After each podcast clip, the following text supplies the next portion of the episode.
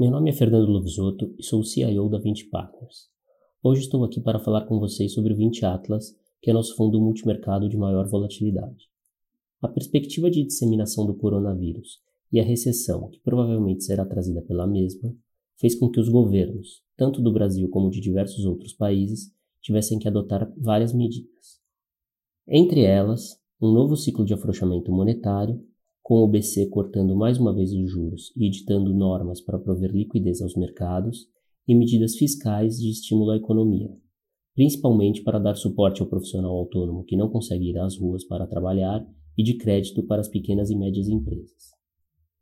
Mesmo assim, março foi um mês muito volátil, com o VIX, que mede a volatilidade do índice S&P, trabalhando perto de 80%. Com isso, o Ibovespa caiu cerca de 30% e todas as classes de ativos sofrerão impactos fortes pelo mundo todo.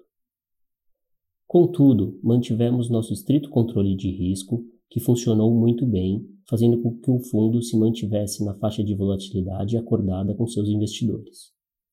Tivemos retorno levemente negativo em março, de 0,27%, mantendo nosso retorno positivo de 2,67% em 2020 e 16% nos últimos 12 meses.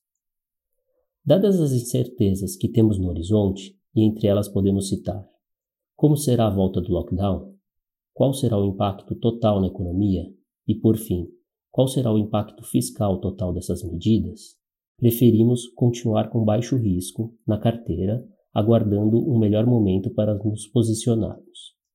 Enxergamos diversas oportunidades e, no momento mais propício, iremos aproveitá-las.